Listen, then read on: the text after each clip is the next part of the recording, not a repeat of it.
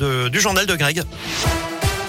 Ça roule bien ou ça roule mal Ouais, le mercredi c'est ravioli Eric et c'est le jour aussi où ça roule bien. Généralement moins de monde sur les routes, tout de même quelques ralentissements sur la 46 sud entre Corba et le nœud de Manille en direction de Paris, mais ça reste relativement limité.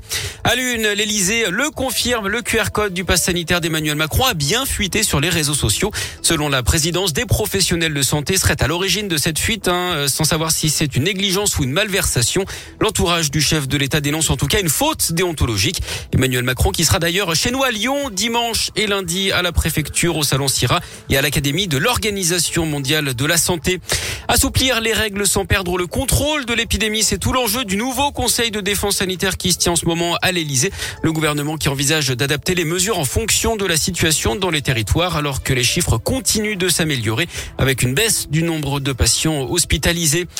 La mise en garde des gendarmes du Rhône ce matin sur Facebook, ils alertent sur la propagation du hashtag anti-2010 sur les réseaux sociaux. Ça touche les élèves entrés au collège en classe de 6e en septembre.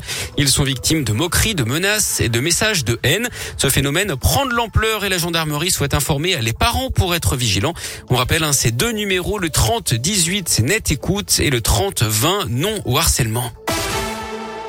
Dans l'actu local également, un prédateur sexuel jugé en appel aujourd'hui aux assises de la Loire. Cet homme de 39 ans se faisait passer pour un chauffeur VTC, repérait ses victimes à la sortie d'une boîte de nuit à Lyon et profitait de leur état d'ivresse pour abuser d'elles chez elle. Il est jugé pour le viol de trois femmes. En première instance, il avait été condamné à 16 ans de prison. Le procès doit durer jusqu'à vendredi. Eux avaient volontairement incendié des antennes relais au nord de Lyon car ils sont contre la modernité. Deux moines intégristes d'une communauté du Beaujolais ont mis en examen hier d'après le progrès.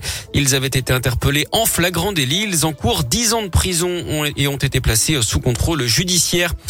Il est notamment connu pour son rôle dans Taxi 5 et Pattaya. L'acteur Saïd Bogota a été condamné à 16 ans de prison hier par la cour d'assises des mineurs de l'Essonne pour avoir enlevé, séquestré et tenté de tuer un adolescent de 17 ans sur fond de jalousie amoureuse.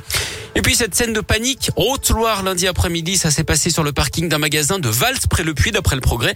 La voiture d'une mère de famille s'est verrouillée alors qu'elle descendait de son véhicule. Elle s'est donc retrouvée enfermée à l'extérieur puisque les clés étaient restées dans le vide-poche mais surtout son bébé de 3 mois était lui à l'intérieur. Pendant 20 minutes, elle a tenté de forcer la portière sans y arriver. Elle a finalement demandé de l'aide aux policiers qui ont avec sa permission brisé une vitre avec leur matraque. Le bébé se porte finalement très bien et la mère en est quitte pour une belle frayeur. Du sport du foot avec la septième journée de Ligue 1. Ce soir, Lyon accueille 3 à 21h à l'OL Stadium avec des retours côté lyonnais. Dubois, Dembélé et Thiago Mendes. En tout cas pour Nogon, hein, la victoire est impérative pour se rapprocher du podium.